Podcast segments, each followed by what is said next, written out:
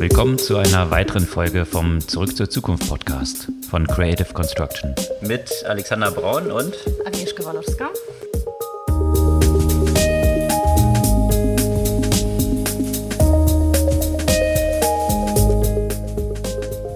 Was gab's Neues letzte Woche? Puh, eine ganze Menge und eine, eine, ganze Menge Anknüpfung zu den Themen, die wir bereits letzte Woche besprochen haben. Vor allem zum Thema Facebook und den Datenleak. Übrigens kann man ja auch natürlich auch schauen, ob äh, die eigene Telefonnummer auch geleakt wurde. Meine wurde ja auch offenbar geleakt. Meine Außerdem auch. kriege ich auch tatsächlich echt eine Menge SMS-Spam. Ne? Das äh, scheint bei vielen der Fall zu sein, bei mir auch und aus meinem Freundeskreis habe ich es auch gehört. Also, wo ihr das nachprüfen könnt, teilen wir dann nachher Genau. auch noch und wenn wir da ein bisschen in die Details gehen. Und das, diese ganze Leak-Geschichte hat sich noch ausgeweitet und zwar sind dort LinkedIn und Clubhouse auch von betroffen. Worum es da so ging, erzählen wir euch auch etwas ausführlicher. Ja, und zum Thema Clubhouse, äh, das wird natürlich ja auch fleißig überall kopiert und da können wir auch eine unserer Lieblingsthemen hier so ein bisschen ranbringen, Product versus Feature.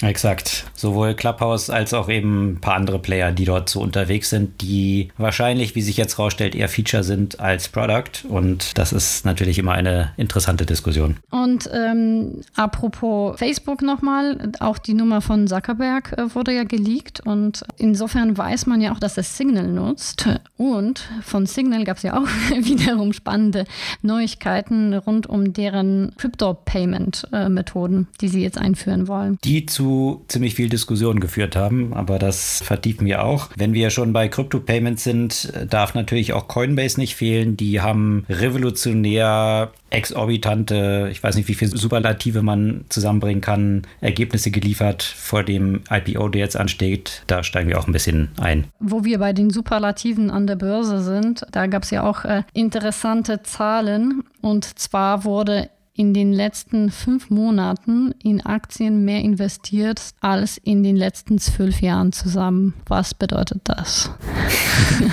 Sicherlich eine interessante Diskussion. Große Diskussionen gab es auch um viele Themen rund um die ganzen Big Techs, die alle mit ihren eigenen Antitrust-Themen auf vielen Ebenen zu tun haben, von Apple über Google bis zu Facebook. Und auch Amazon war ja nicht gerade positiv in den News, gerade wenn es um das Thema Trade Unions äh, angeht und mit welchen Taktiken Amazon dort äh, vorangegangen ist. Und von den positiven, spannenden News äh, gab es ja auch mal etwas, was ich persönlich sehr, sehr interessant fand. Und zwar GE entwickelt einen Covid-Detektor, der auf einem Microchip stattfinden soll und zum Beispiel in ein iPhone eingebaut werden kann. Interessant. Bevor wir aber in die Themen im Detail einsteigen, kurz der Hinweis, ihr könnt unseren Podcast auch abonnieren oder vielmehr uns folgen, wie das jetzt in den meisten Plattformen heißt. Und dann freuen wir uns über ein paar weitere Abonnenten und ihr bekommt ihn jeden Dienstag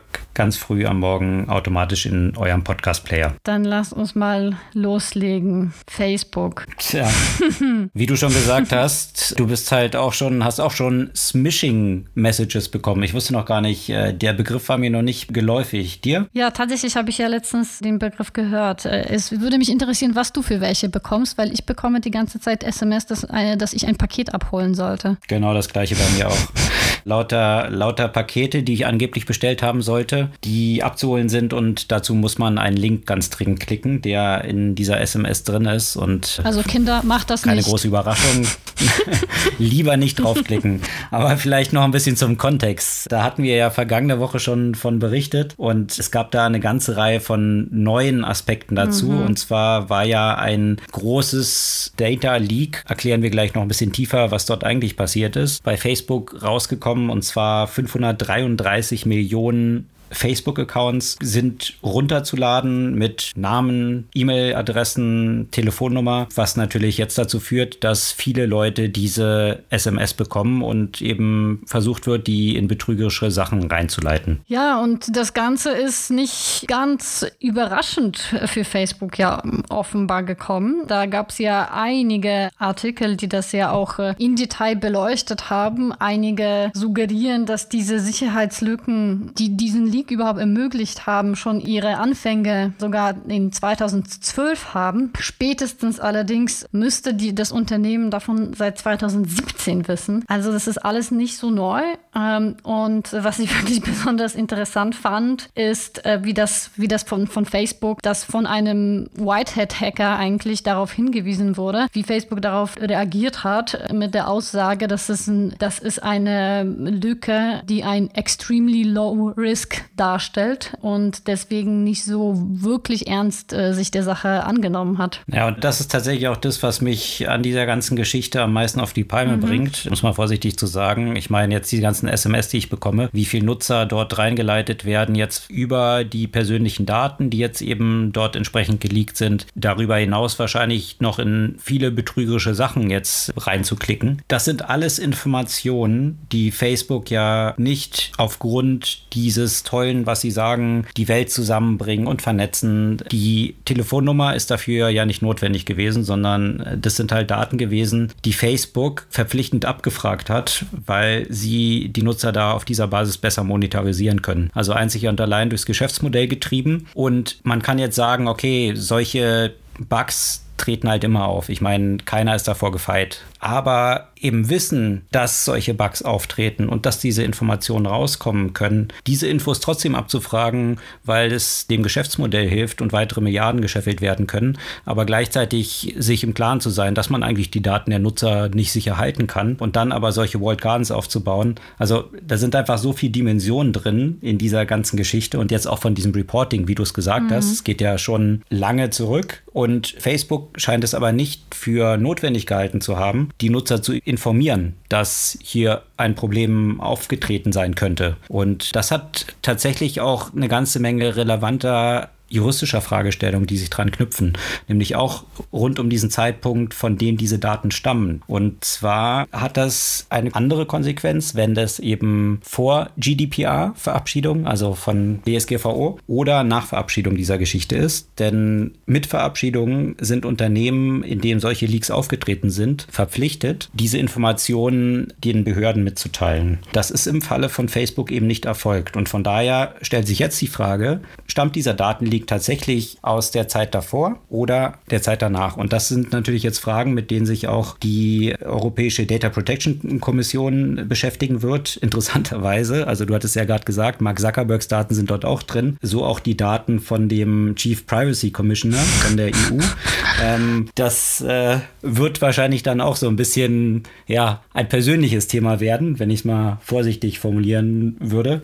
Ähm, also ich sicher, ich, ich denke, da kommt sicherlich noch eine ganze Menge auf Facebook zu und zu Recht. Es gab einen sehr guten Artikel von Cory Doctorow, der das halt behandelt hat, was auch das Problem da ist, weil die Schwierigkeit besteht ja, selbst wenn die meisten Leute keine Lust mehr auf Facebook haben, ja, mit all dem, was dort so passiert ist, einfach die Nase voll haben, haben sie eben ein Ökosystem, ein World Garden aufgebaut, wo viele Kontakte dort drin sind und es einfach sehr schwer gemacht wird, diese Plattform zu verlassen. Und das ist so die Argumentation, die Cory Doctorow da auch bringt, dass das Beste, was man haben kann, um auch Sicherheit voranzutreiben und Plattformen im Wettbewerb so auszurichten, dass sie sich an den Nutzern orientieren müssen, ist, dass sie interoperabel sind. Also dass Nutzer ihre Profile mitnehmen können und auch ihr Netzwerk mitnehmen können und dementsprechend diese Hürden zu senken, die eben verhindern, dass die Nutzer auf Facebook bleiben, obwohl sie die Plattform hassen. Das ist natürlich eine sehr große politische Diskussion und wahrscheinlich auch eine, die mit zentraler Regulierung nur in entsprechende Bahn geleitet werden kann.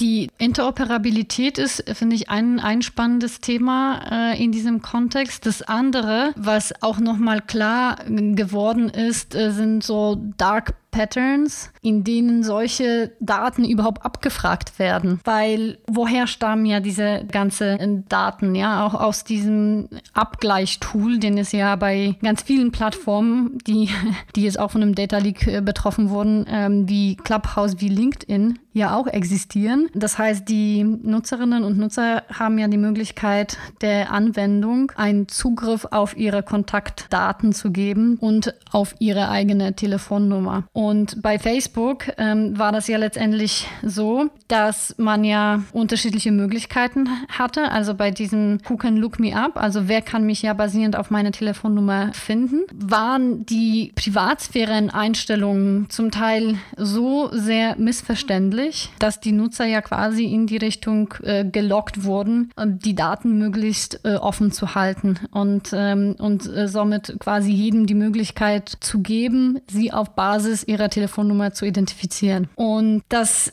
sieht man ja auch in ganz vielen Kontexten ja auch von Personalisierung äh, und so weiter. Das nutzen bei weitem, äh, nutzt bei weitem nicht nur Facebook, aber ich fand in, äh, einen sehr interessanten Begriff für diesen Art von Dark Patterns, Privacy Suckering, was äh, von der Electronic Frontier Foundation äh, so ein Begriff äh, geprägt wurde. Und, und das bedeutet eben das gezielte Täuschen oder das gezielte Leiten der, der Nutzerinnen und Nutzer, um private Daten zuteilen und möglichst viele Informationen über sich selbst preiszugeben. Das ist so auch das Typische, was man äh, letztens bei Twitter zum Beispiel äh, gesehen hat. Ne? Wenn man jetzt gesagt hat, nee, man möchte keine personalisierte Werbung, dann war es so, so in etwa die Message, okay, dann wirst du Werbung bekommen, die für dich nicht relevant ist und so weiter. Also man suggeriert ja immer, wenn sich äh, ähm, der Mensch für, für mehr Privatsphäre äh, entscheidet, dass äh, dass oder er oder sie was verliert. Und somit mit dieser, mit dieser Sprache, auch mit dieser auch Art, wie, wie diese Informationen ja auch dargestellt werden, werden die Nutzer immer mehr dazu angeleitet, eben, ja, ich, ich teile meine Telefonnummer, ich äh, lasse allen die Möglichkeit, äh, mich über diese Telefonnummer zu finden. Ich lasse Personalisierung zu und das damit, damit fängt ja relativ äh, viel an und auf dank dessen sind ja auch solche Lücken oder solche Leaks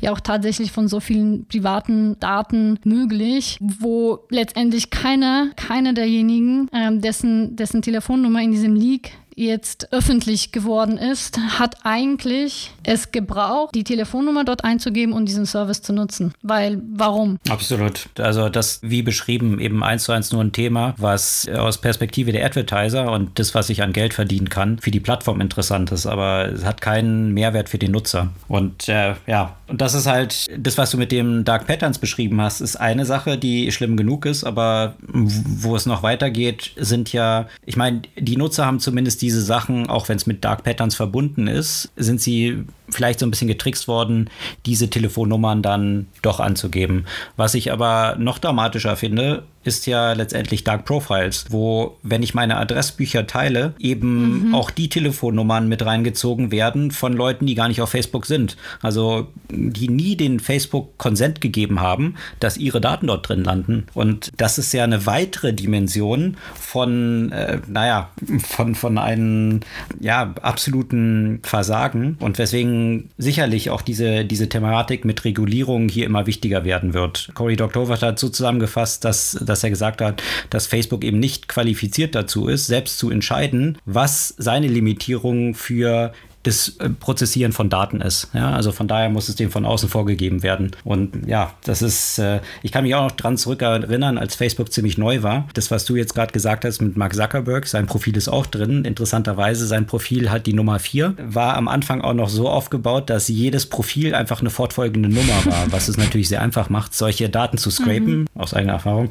Ähm, konnte man dort halt hunderttausende von Daten einfach unterziehen. Mhm. Und ja, das war, ich glaube, bei StudiVZ wahrscheinlich nicht anders. Und äh, das sind so die Anfänge. Gab ja auch schon viele Skandale, wo, wo Rechnungsnummern zum Beispiel fortlaufende Nummern einfach sind, die mit PDFs verbunden sind. Und dann konnte man sich einfach sämtliche Rechnungen von anderen Kunden dann plötzlich runterladen und so weiter. Also das sind halt lauter solche Geschichten, die hier mit dem Scraping passiert sind. Ob das jetzt äh, mit diesem Adressbuch-Import-Feature, dort gab es ja auch einen, Bug, ob das jetzt damit zusammenhängt, das wird sich, glaube ich, jetzt in den nächsten Tagen und Wochen noch rausstellen, was hier alles mit reingespielt hat hat und dementsprechend dann auch, was die Konsequenzen aus regulatorischer Perspektive für Facebook sein werden. Mhm. Und äh, bevor wir vielleicht nochmal zu den anderen Plattformen übergehen, die, die mit dem gleichen Problem zu kämpfen haben. Ne? Also bei, bei Facebook gab es ja auch wieder äh, noch, eine, noch ein weiteres Thema, was äh, ja aus diesem ethischen Aspekt und äh, wo man das auch, ne, könnte man sagen, unter dem Thema auch Dark Patterns ein Stück weit ja auch ähm, unterbringen könnte. Und zwar den Bias, den es bei der Werbung gibt. Also diese Diskussion gab es ja auch schon sehr lange, dass äh, bestimmte Werbung bestimmten Gruppen angezeigt wird oder eben nicht angezeigt wird. Und äh, jetzt gab es eine interessante Studie, was das Thema Jobposts und die Bewerbung von Jobposts auf Facebook. Und man hat äh, festgestellt, dass die extrem gender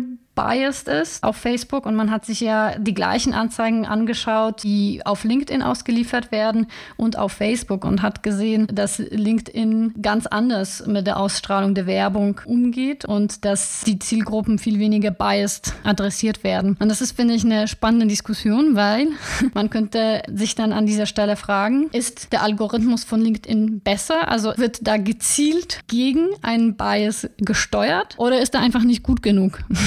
so dass er diesen Bias oder diese unterschiedlichen Bedürfnisse erkennen würde. Das ist natürlich die Argumentation von Facebook, da, äh, weswegen es bestimmte äh, Stellenanzeigen deutlich mehr Männern anzeigt und andere deutlich mehr Frauen von bestimmten Unternehmen. Auf jeden Fall finde ich das schon durchaus eine, eine, eine interessante äh, Betrachtung ähm, dieser Algorithmen und auch die Frage, was, was ist an dieser Stelle eigentlich richtig. Ja, ein weiteres sehr spannendes und weites Feld rund um die Algorithmen und den Bias, der dort dann wiederum reflektiert ist. Einen Punkt wollte ich noch zu, zu dieser Facebook-Geschichte mhm. und dann geht es weiter zu den anderen Leaks. Was ich noch echt interessant fand, was so ein klassisches Thema von Verständnis von Nutzern und Nutzerzentrierung hat. Es gab dann natürlich auf Twitter viele Diskussionen darum und viele Unternehmen haben dann auch Nachrichten gepostet, wie zum Beispiel DHL-Paket, die dann einen Tweet abgesetzt haben, falls ihr eine Nachricht bekommt zu euren Sendungsstatus und solchen Sachen, bitte auf keinen Fall auf den Link klicken. Wir schicken niemals solche Nachrichten mhm. raus. Und dann hat ein Nutzer geantwortet mit einem Screenshot von einem Tweet von DHL Express, wo genau das nachgefragt war. Und dann war die Antwort von DHL Paket wohlgemerkt, DHL Express ist eine andere Unternehmenseinheit. Mhm. Und äh, das, äh, ich, äh, sorry, also da, da konnte ich mir das, das Lachen irgendwie nicht wirklich verkneifen, als ob die Nutzerperspektive die wäre, dass ich mir überlegen müsste, welche internen Einheiten die haben und Nutzer nicht automatisch, wenn da DRL draufsteht, denken, wenn DRL sagt, wir machen das nie und dann ist es halt DRL-Paket und nicht DRL Express, dass Nutzer das im Kopf behalten muss, um dann zu verstehen, auf welchen Link man klicken soll und auf welchen nicht, weil die Geschäftseinheiten intern so organisiert sind. Aber das, das ist, so eine kleine, kleine Side-Note. genau. Überrascht mich ehrlich gesagt echt auch wieder gar nicht, ja. Es gab dann aber eben in der letzten Woche und wohlgemerkt, äh, vielleicht noch ganz, ganz kurz, Have I be, Been Pawned? Das lässt sich schwer buchstabieren. Einfach am besten in den Show Notes von unserem Podcast nachschauen. Auf diesem Link könnt ihr klicken, ganz offiziell, keine Gefahr. Und äh, dort überprüfen, ob eure Telefonnummer, eure E-Mail-Adressen auch von diesen entsprechenden Data Breaches eben betroffen war. Und dann könntet ihr die Erklärung dafür haben, warum ihr solch, so viel merkwürdige SMS in den letzten Tagen bekommen habt. LinkedIn ist nämlich auch davon betroffen. Und zwar ist jetzt dort wohl ein Data-File mit über 500 Millionen Nutzern aufgetaucht. Wahrscheinlich mit ähnlicher Abdeckung von Daten, wie es jetzt bei Facebook der Fall war. Wahrscheinlich auch durch ein Scraping entstanden. Drei Millionen dieser Daten sind jetzt mal als so ein kleines kostenloses Appetittäppchen runterzuladen auf verschiedenen Dark Web Websites und der Rest dieser Daten soll eben verkauft werden. Das hatte man ja auch bei Facebook schon probiert. Und damit noch nicht genug. Clubhouse, da sind jetzt 1,3 Millionen gescrapte Daten aufgetaucht. Ja, das sind, ich glaube, das, das reißt nicht ab und wird auch nicht abreißen. Da gab es von Canalys eine sehr interessante Statistik, wie weit diese ganzen Record, also wie, wie weit diese ganzen Data Breaches 2020 angestiegen sind. Also man spricht dort von 35 Milliarden von Records, die 2020 äh, dort ja auf irgendeine Weise, ob durch Hack, durch andere Breaches eben äh, rausgekommen sind. Im Jahr davor war auch schon ein Rekordjahr. 2019 waren es noch 15 Milliarden Also das zeigt einfach, was für eine steile Kurve das ist, wo ich mich auch dann gefragt habe, ob gerade dieser sprunghafte Anstieg zwischen 2019 und 2020 auch was mit Corona und Remote Work und solchen Themen zu tun hat. I don't know. Aber auf jeden Fall ist es nach wie vor natürlich ein Thema, was weiter an Brisanz zunehmen wird und deswegen sämtliche Themen rund um Security und Cybersecurity äh, ein ja, sehr zentrales Thema für jeden sind und weiterhin sein werden. Ja, also ich, ich denke, in, in vielerlei Hinsicht hat das ja auch mit Corona zu tun, weil einfach so viel mehr Kommunikation, Arbeit äh, etc. sich, sich einfach online abspielt. Von daher, und da sind ja auch solche Data Breaches sind ja nur ein Aspekt, ne? Also das, wie viel mehr Ransomware-Attacken es äh, 2020 gab und, äh, und alle anderen äh, Cybersecurity Breaches. Und äh, das, das Ganze wird sicherlich auch nicht, nicht weniger werden. Also in dem Kontext gab es ja auch, aber da, da werden wir wahrscheinlich keine Zeit mehr haben, in die Tiefe zu gehen, aber können wir auch verlinken, auch mal einen interessanten Deep Dive zum Thema Encryption bei Wired und, und die Wichtigkeit von so Encrypted Communication. Das kann ich Ihnen empfehlen, auf jeden Fall auch zu lesen, weil das auch so viele Aspekte auch mit einbezieht von eben politischen, ethischen, technologischen. Äh, da schaffen wir gar nicht so in die Tiefe darüber zu sprechen jetzt.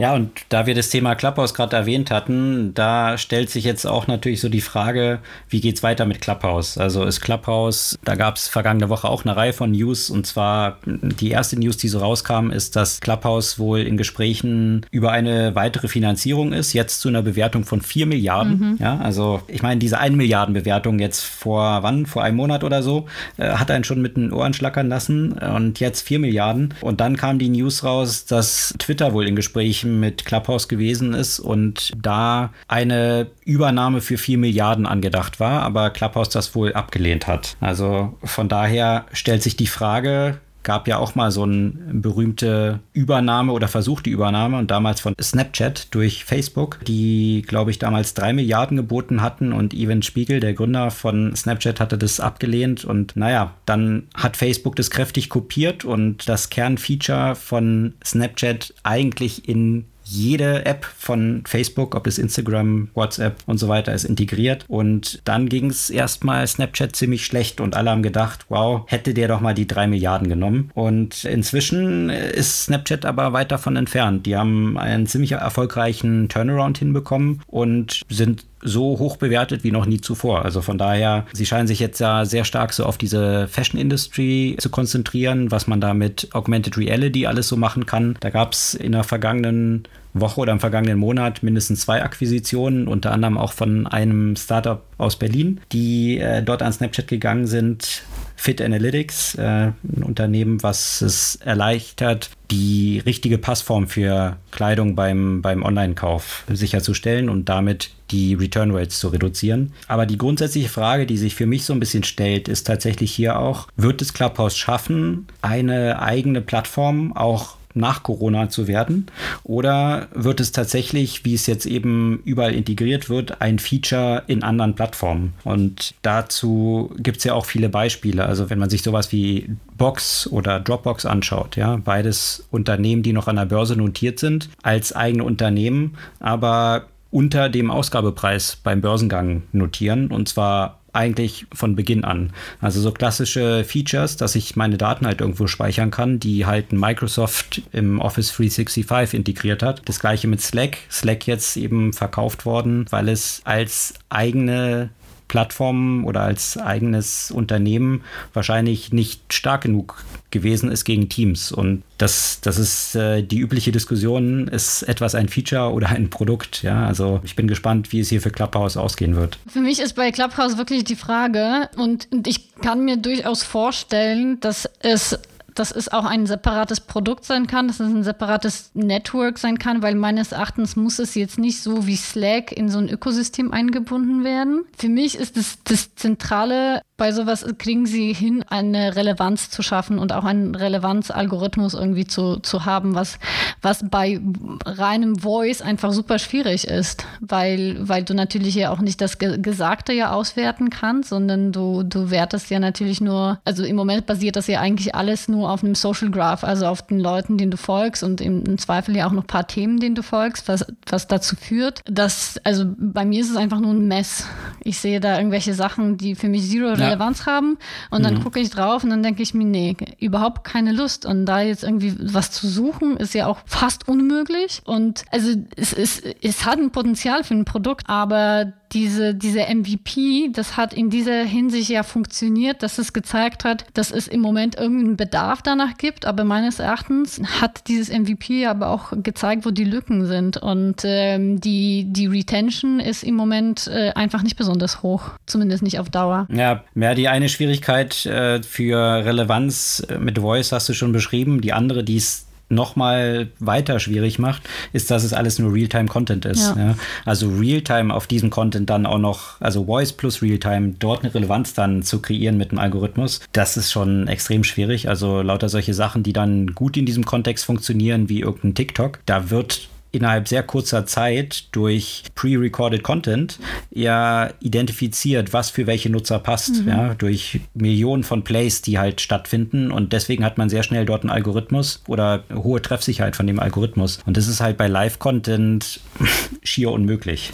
Also das, das ist echt ein zentrales Challenge. Da gibt es einen sehr guten Artikel, äh, der ja von, von, von einer, ich glaube, die hat mal eine Zeit lang als äh, Venture Developer bei Andreessen Horwitz gearbeitet. Die hat einen sehr interessanten Deep Dive zum Thema Clubhouse geschrieben. Wie könnte es dort weitergehen, auch nach der Pan Pandemie? Und äh, den verlinken wir auch auf jeden Fall. Lohnt sich zu lesen, wenn man so ein bisschen tiefer in Clubhouse einsteigen möchte. Also die Downloadzahlen auf jeden Fall zeigen in eine Richtung, dass es den meisten Leuten so geht, wie jetzt von uns gerade geschildert. Im Februar hatten, hatten die noch 9,6 Millionen neue Installs, im März dann nur noch 2,6 Millionen. Oh. Also wenn man so eine Wachstumsrate sieht, die so rückläufig ist, äh, ist es nicht zwangsläufig das beste Zeichen, um es mal vorsichtig zu formulieren. Schauen wir mal, wie es dort dann weitergehen wird. Und trotzdem so eine Riesenbewertung.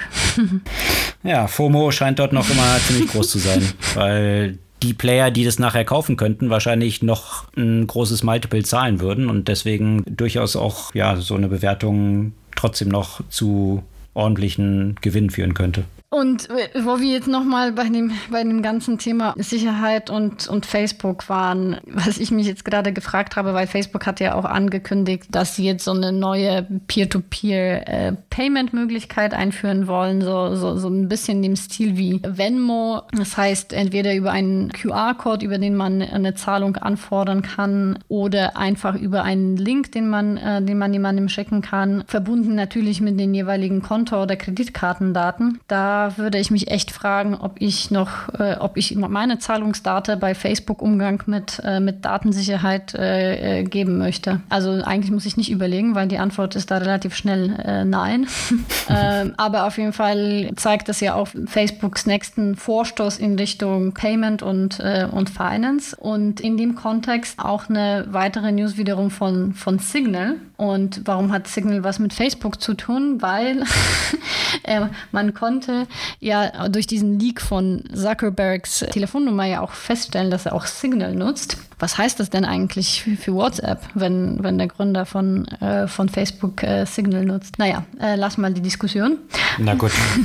klar, der nutzt ja bestimmt alles Mögliche. Wird ja, sicherlich klar. alles mal ausprobieren. Genau, ne? also, genau. Aber, aber da gab es ja natürlich schon äh, gleich große Überschriften, dass man rausgefunden hat, dass Zuckerberg jetzt Signal nutzt. Auf jeden Fall hat äh, Signal, das ist ja auch so eine encrypted, encrypted Messenger, der sehr populär wurde, äh, vor allem in der letzten Zeit, als es ähm, als es bestimmte Ankündigungen gab in Richtung Veränderung der Datennutzung oder den, den allgemeinen Geschäftsbedingungen bei, äh, bei WhatsApp, will ja Signal jetzt auch eine Payment-Methode einführen. Und zwar genauso wie die Kommunikation ja quasi äh, vor allem auf Encryption setzt, äh, so soll ja auch die Zahlung auch äh, entsprechend encrypted, peer-to-peer -peer und äh, nicht nachvollziehbar und, und quasi von den Bankkonten, Kreditkarten halt quasi losgelöst, äh, so dass wirklich nur die jeweiligen Parteien der Transaktion diese Information über diese Transaktion auch tatsächlich haben. Und im Moment starten sie in Großbritannien und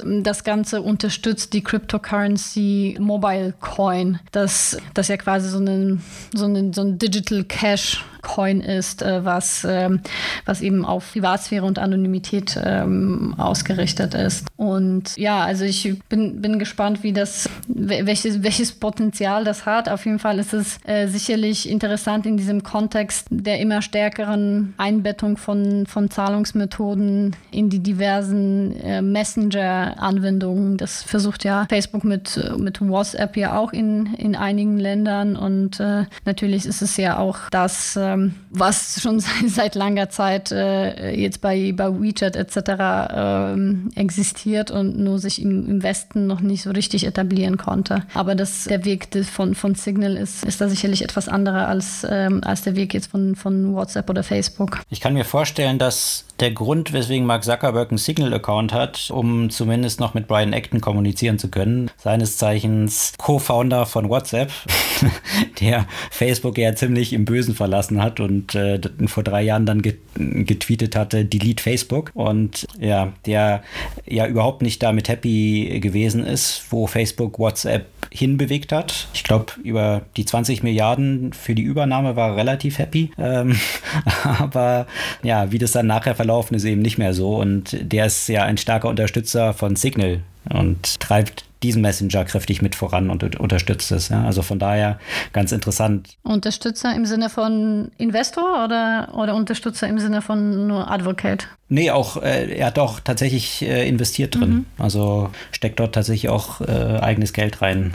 Was ja schon interessant ist zu sehen, dann eben so ein Competitor zu WhatsApp, seinem Unternehmen, was er aufgebaut hat, dann eigentlich aufzubauen, was ja auch so ein bisschen zeigt, wie stark das Zerwürfnis dort ist. Und äh, Brian Acton ist es ja immer beiden Gründern von WhatsApp immer sehr wichtig gewesen, eben auch diese, diese Privacy entsprechend integriert zu haben. Nicht ohne Grund, dass auch so jemand wie Edward Snowden auf Signal schwört und ja, sämtliche in der letzten Zeit dann halt auch ein Elon Musk einfach nur Signal getweetet hatte, was dann zum Kauf von Aktien führte von einem Unternehmen, was irgendwie Signal im Namen hat. Signal ist aber nicht an der Börse, von daher, ja, äh, äh, sind dort jetzt viele Leute unterwegs und äh, versuchen dort diesem Facebook-Ökosystem so ein bisschen zu entkommen. Aber eben um diese Payments gab es ja dann auch schon viele Diskussionen, weil viele Hardcore-Nutzer das halt nicht so cool finden, wenn das jetzt auch so ein bisschen stärker kommerzielle App wird. Aber in diesem ganzen Krypto-Kontext und Payments im Kryptobereich, da gab es natürlich von einem Unternehmen phänomenale News vergangene Woche und zwar von Coinbase. Und Coinbase als Krypto-Trading-Plattform,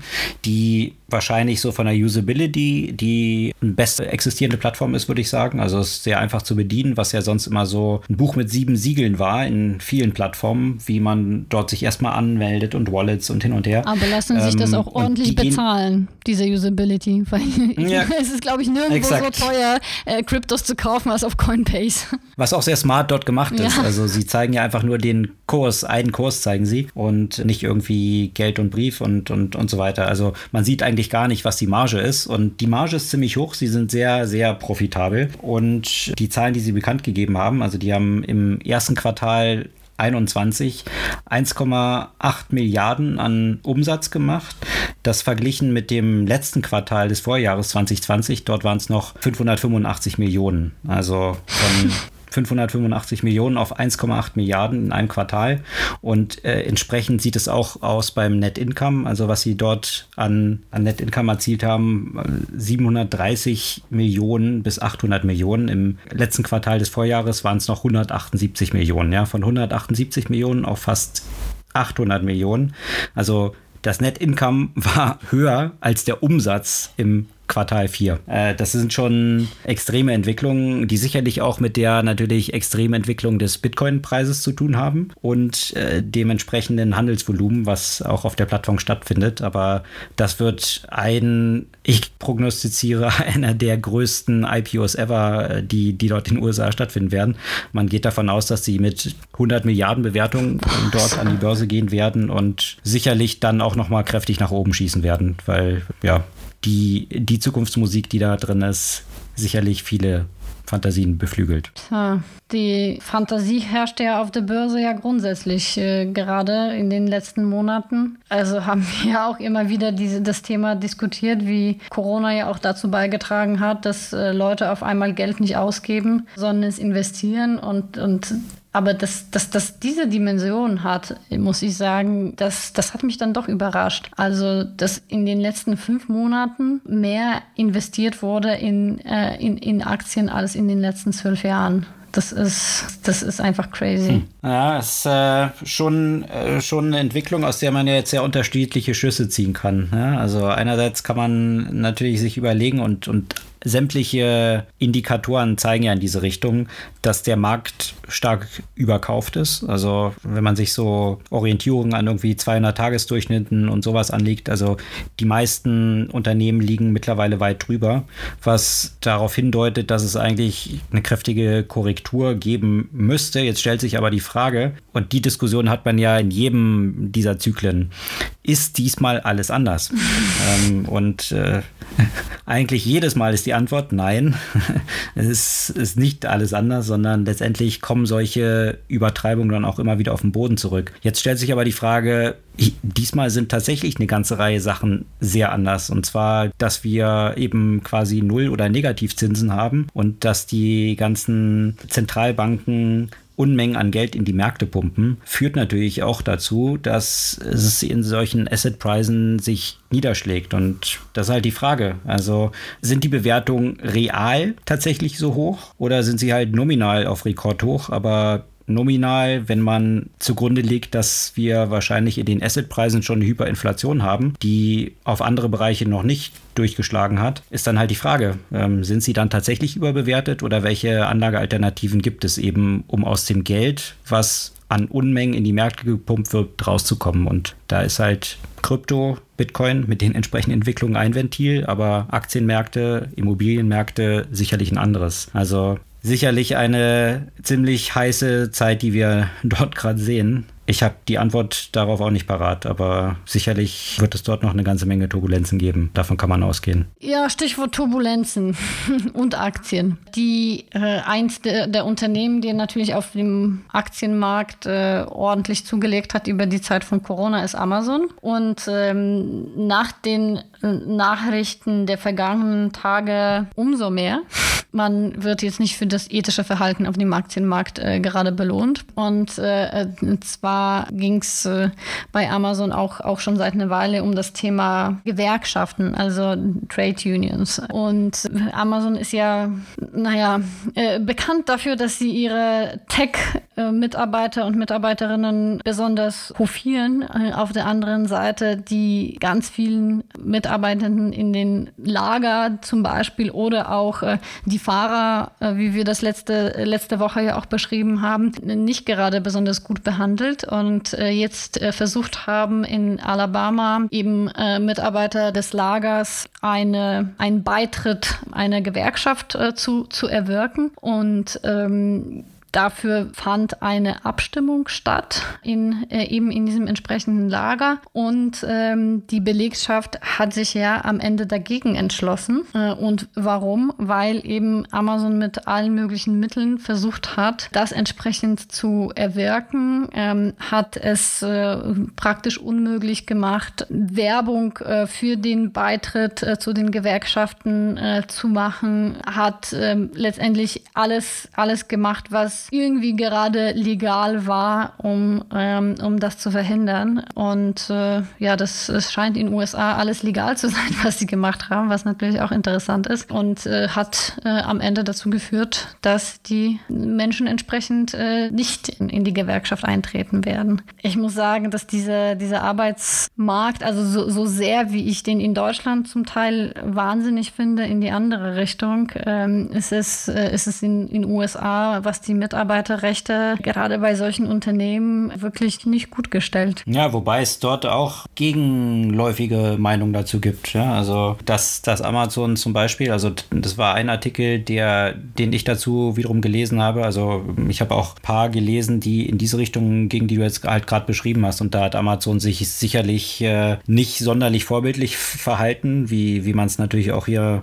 im deutschen Markt, also Stichwort N26 und noch ein paar andere, ähm, wenn es so um Betriebsräte und solche Themen gibt, da haben ja viele Unternehmen jetzt nicht so die super Freude dran. Aber was Amazon ja auch eingeführt ist, ist zum Beispiel ein Mindestlohn von 15 Dollar. Jetzt kann man sich natürlich überlegen, ist der hoch genug, ja, von, von der Entwicklung, das, was wir vorhin gerade erwähnt hatten, ja, ähm, Asset Price Inflation, also äh, deckt es tatsächlich eine positive Reallohnentwicklung ab oder ist es auch so ein bisschen Augenwischerei? Aber die Argumentation, die ich in dem Artikel rausgelesen habe, war dann, haben die Leute jetzt tatsächlich alle nur abgestimmt, weil Amazon da so Politik dagegen gemacht hat oder ist Amazon halt vielen Forderungen, die auch Gewerkschaften dann versuchen würden durchzusetzen, also sprich Lohnerhöhungen, sind sie dem entgegengekommen, dass sie halt solche Sachen wie einen Mindestlohn zum Beispiel schon eingeführt haben. Und das, das stellt sich natürlich auch so ein bisschen die Frage, was jetzt wirklich da dahinter gesteckt hat. Ich von außen kann es nicht so wirklich beurteilen, aber das sind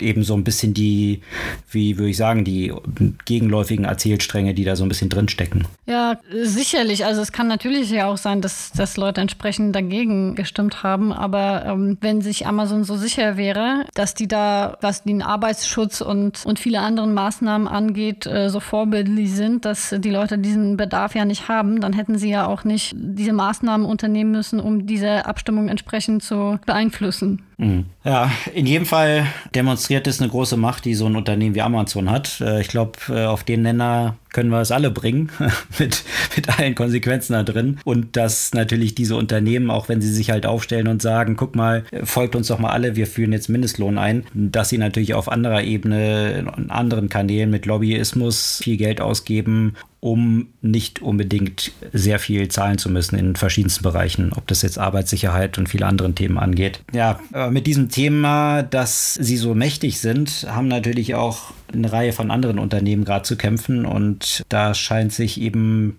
jetzt über die letzten Jahre schon der Wind so ein bisschen gedreht zu haben rund um dieses ganze Thema Antitrust. Und da gibt es jetzt sowohl Apple als auch Google und Facebook vergangene Woche ganz interessante News. Also Apple hattest du ja schon erwähnt, kannst du ja nachher äh, gleich mal noch ein bisschen vertiefen, worum es da ging.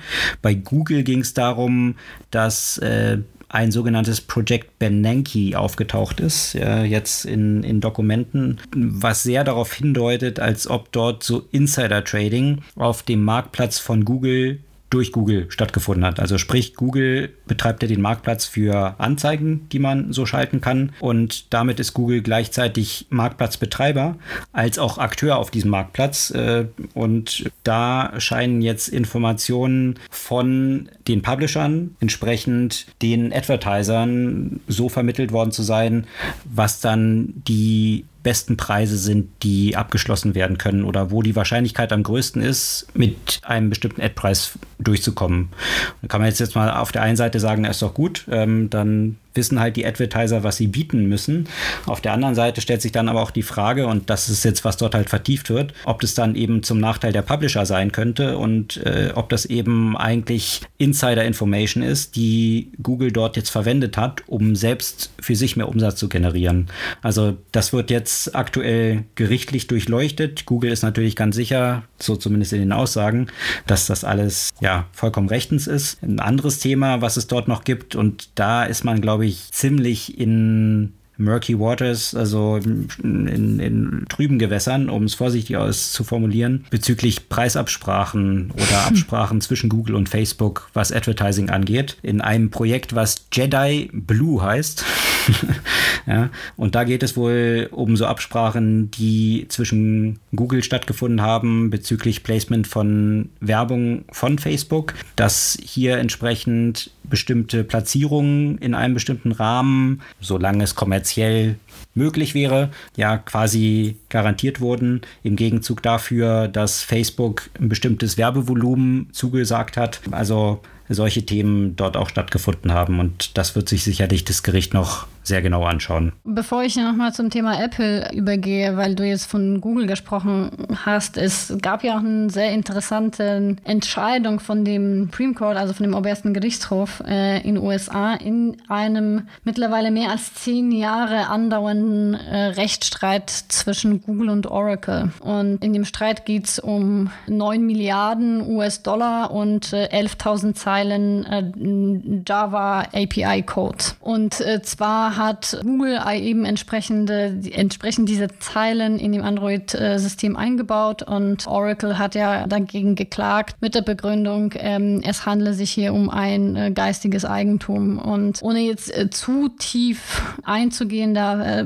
posten wir die entsprechenden Links für diejenigen, die sich dafür interessieren.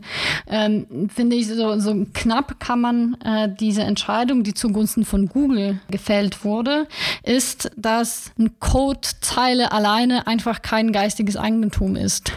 Weil man ja ähm, entsprechend äh, begründet hat, dass Google trotzdem daraus etwas Eigenes geschaffen hat, dass es ein rein funktionaler Computercode ist, für den es keinen Urheberschutz geben soll. Und dass diese Schnittstellen eben somit rechtens von Google einfach so angewendet wurden. Und das ist äh, sicherlich eine äh, Entscheidung, äh, die, ähm, die einen Präzedenzwert haben kann, wenn es um äh, ähnliche Streitigkeiten geht, die, die es sicherlich auch in der Zukunft geben wird. Absolut, vor allem weil die Entscheidung jetzt ja eben vom obersten Gerichtshof gefällt wurde und natürlich mit APIs, die so zentral sind, ja eine extreme Auswirkung haben äh, für die gesamte IT-Branche. Ja, absolut. Äh, und ja, das jetzt nach dem Supreme Court das jetzt entschieden hat, ist es jetzt mal durch nach zehn Jahren. Da kann man sich, glaube ich, nicht mehr äh, davon abberufen. Und ähm, eben in diesem Antitrust-Kontext gab es interessante Analysen rund um Apple und iMessage. Und zwar ist ja iMessage bekannterweise nur auf Apple-Devices und nicht auf Android-Devices. Und ähm, es gibt ja natürlich gute Gründe dafür. Die Diskussion äh, gab es eigentlich auch äh, schon äh, schon seit Jahren. Und äh, spätestens 2013 hat sich Apple definitiv entschieden, diese Version für Android eben nicht anzubieten. Und da sind wir auch bei dem Thema Interoperabilität, das du ja vorher angesprochen hast, im Kontext von Facebook, weil natürlich äh, diese Gewohnheit an iMessage, was ja in das System eingebaut ist, verhindert, dass Menschen wechseln, plus treibt natürlich ja auch äh, zum Beispiel in der Familie die Käufe Käufe von Apple-Geräten an, weil die Menschen sich natürlich ja auch an dieses äh, blaue Zeichen, äh, blaue Messages ja auch gewohnt haben. Und na klar, gibt es äh, WhatsApp, Telegram, Freema, Signal, äh, alle möglichen Apps, mit denen man ja auch äh, gratis Messages verschicken kann. Aber eben, da sieht man ja auch die Kraft von Default. Ne? Das ist einfach in das System eingebaut und somit wird das ja auch mh, stark genutzt, äh, vor allem in äh, in den USA. Und, ja, vom, äh, vom Default und den, vom Default und dem Login, den genau. wir eben auch äh, am Anfang mit Facebook haben. Wenn ich meine Leute oder meine Kontakte dort schon drin habe und darüber kommuniziere, könnte man einerseits sagen, wäre es doch cool, iMessage auch auf anderen Devices, dann könnten noch mehr Leute das nutzen. Aber wie du es gerade beschrieben hast, und das ist äh, interessanterweise stammt es ja aus der internen Kommunikation von Apple. Also es ist jetzt nicht, dass man sich von außen es überlegt hat und dachte dann, ah, das könnte der Grund sein, sondern nein, Apple hat das selbst zugegeben in internen Dokumenten, dass sie den Messenger wohl nicht oder iMessage nicht außerhalb von iOS entwickeln würden, weil sie dann befürchten, dass mehr Leute vom iPhone auf Android-Devices switchen. Also von daher wieder das gleiche Thema, Interoperabilität und Offenheit von Walled Gardens, die wahrscheinlich der wichtigste Faktor sind, um hier Innovationen voranzutreiben. Ja, äh, das vielleicht zu den, zu den Big Tech-Themen. Eine kleine interessante äh, News äh, möchte ich gerne hier auch nochmal äh, anbringen. Und zwar äh, GE, General Electric, entwickelt einen neuen Sensor. Ähm, dieser Sensor soll ja auch äh, in ganz übliche Geräte, Smartwatches, Smartphones etc. installiert werden oder eingebaut werden. Und das Besondere an diesem Sensor ist, äh, dass sie Viren und Bakterien in der Luft entdecken können. Und im Moment arbeitet äh, wird vor allem an ähm, natürlich an dem Covid-19 gearbeitet, aber es äh, soll Möglichkeiten geben, das so zu optimieren, dass es einfach eine äh, Grippe entdeckt oder vielleicht äh, eine nächste äh, Pandemie. Ich werde euch jetzt hier, glaube ich, so die Details ersparen, wie das technisch funktioniert. Äh, das ist ja auch nur angelesen. So gut kenne ich mich mit sowas ja auch nicht aus. Auf jeden Fall ist es so ein, so ein Microchip und ähm, die, die tiefsten Layer sind äh, Nanowellen und ähm, die, die, die so kleine Poren haben, dass nur Viren und andere super kleine Partikel äh, da einfach reinkommen können. Und dort kann eben so ein Virus entsprechend entdeckt werden. Und das wäre natürlich sehr spannend, wenn, wenn diese Technologie existieren würde. Äh, vor allem, weil man ja auch damit rechnet, dass eben diese Covid-19 ja nicht die letzte Pandemie ist, die, mit der wir zu tun haben werden. Und die nächste könnte ja auch äh, vielleicht sogar noch heftiger werden. Von daher so eine Technologie zu haben, die einfach sehr schnell diese, diese Erkennung ohne kostbare und, und schwierige Tests äh, tatsächlich ermöglicht, äh, wäre sicherlich ähm, eine ziemlich, ziemlich bahnbrechende Entdeckung. Allerdings für die Covid-19 bringt das wahrscheinlich nicht mehr so wahnsinnig viel. Man rechnet damit, äh, dass dieser Sensor in den nächsten zwei Jahren soweit sein wird. Und wir wollen ja alle hoffen, dass dass wir bis dahin mit dem Thema hier durch sind erstmal. Und noch nicht äh, die nächste Pandemie verhindern müssen. äh, aber von daher ja. äh, sicherlich von, von der Prognose, was die Gefährdung der Welt für solche Pandemien angeht, ist es natürlich, ja, eine extrem relevante Entwicklung und auch eine spannende Entwicklung auf dem Weg, solche Smartphones eben zu tatsächlichen Health Devices dann zu machen, was ja für sämtliche Hersteller sicherlich auch einer der zentralen Faktoren ist. Absolut. Stichwort angelesen. Hast du diese Woche ein Buch, was du empfehlen möchtest? Ja, ich äh, bin ja jetzt im Urlaub und das heißt, ich mache quasi nur Sport und lese. Und äh, jetzt habe ich mir das Buch No Rules Rules, Netflix and the Culture of Reinvention von Reed Hastings und Aaron Meyer durchgelesen. Und hm. ich kann es auf jeden Fall jedem empfehlen. Also die Kultur von Netflix ist sicherlich sehr speziell und nicht für jeden, aber ich muss sagen, dass ich da sehr viele Aspekte gefunden habe, die mich persönlich äh, eben ansprechen. Also ich glaube, eine der ersten Zitate nagelt mich jetzt nicht fest, ob das jetzt so zu 100 Prozent äh, mit diesen Worten ähm, ähm, dort steht, aber ist, ähm, wenn man äh, schlaue Leute einstellt, dann ähm, sollte das Ziel sein, auf deren Urteil zu vertrauen und nicht auf Prozesse. Und das ist letztendlich so ein